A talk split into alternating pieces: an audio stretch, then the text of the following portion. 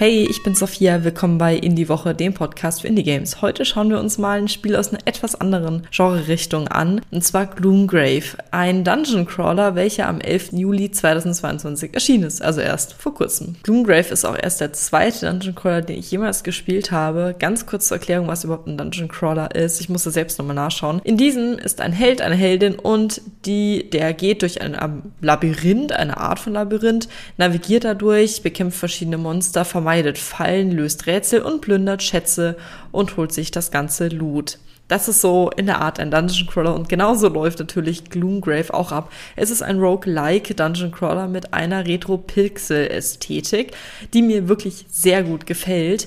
Man kann verschiedene Klassen spielen und die Klasse dann im Laufe des Spiels auch immer wieder an den Spielstil anpassen. Es gibt rundenbasierte Kämpfe, das heißt, man kann sich Zeit lassen und auch die Züge ja so berechnen, was ich am Anfang zum Beispiel gar nicht verstanden habe.